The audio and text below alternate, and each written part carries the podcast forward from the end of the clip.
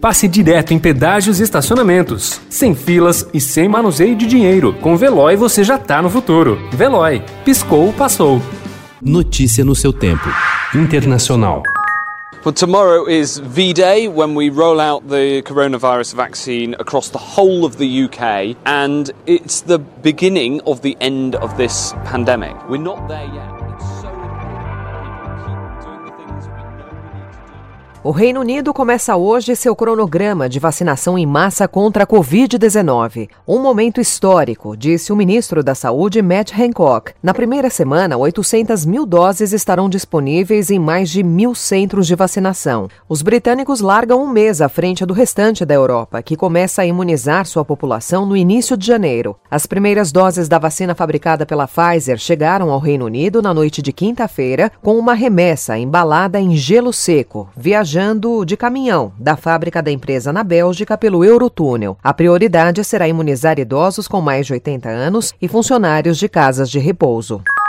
O presidente do Chile, o conservador Sebastián Pinheira, apresentou ontem uma autodenúncia às autoridades sanitárias após ser criticado por caminhar sem máscara, que é obrigatória, e tirar foto com simpatizantes da praia. Em um fim de semana prolongado de feriado que termina hoje, Pinheira, como muitos chilenos, principalmente de Santiago, foi à praia do litoral central. Ele caminhou pelo exclusivo balneário de Cachagua, a cerca de 160 quilômetros de Santiago, sem usar máscara, medida imposta por seu próprio governo para evitar o contágio. O Chile registra mais de 560 mil casos e 15.628 mortes desde 3 de março, quando houve o primeiro registro de Covid-19 no país.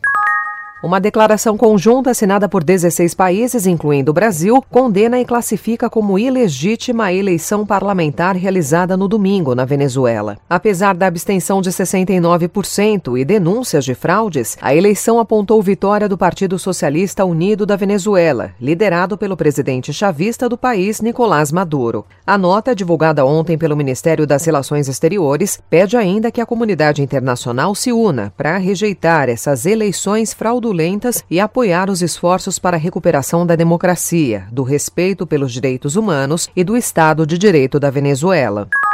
Por mais de seis décadas, Kazuo Odashi manteve um segredo. Aos 17 anos, ele se tornou piloto kamikaze, um dos milhares de jovens japoneses que deveriam dar sua vida num suicídio na tentativa derradeira do Japão no fim da Segunda Guerra Mundial.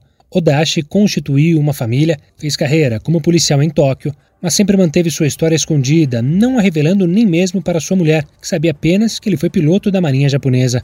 Na sua opinião, a experiência era muito difícil de ser explicada para uma sociedade que considerava os kamikazes maníacos fanáticos. Notícia no seu tempo. Pegando a estrada ou só indo no shopping? Com o Veloy você já está no futuro e passa direto em pedágios e estacionamentos, sem filas, sem contato e sem manusear dinheiro. Aproveite 12 mensalidades grátis e peça já o seu adesivo em veloy.com.br. Veloy. Piscou, passou.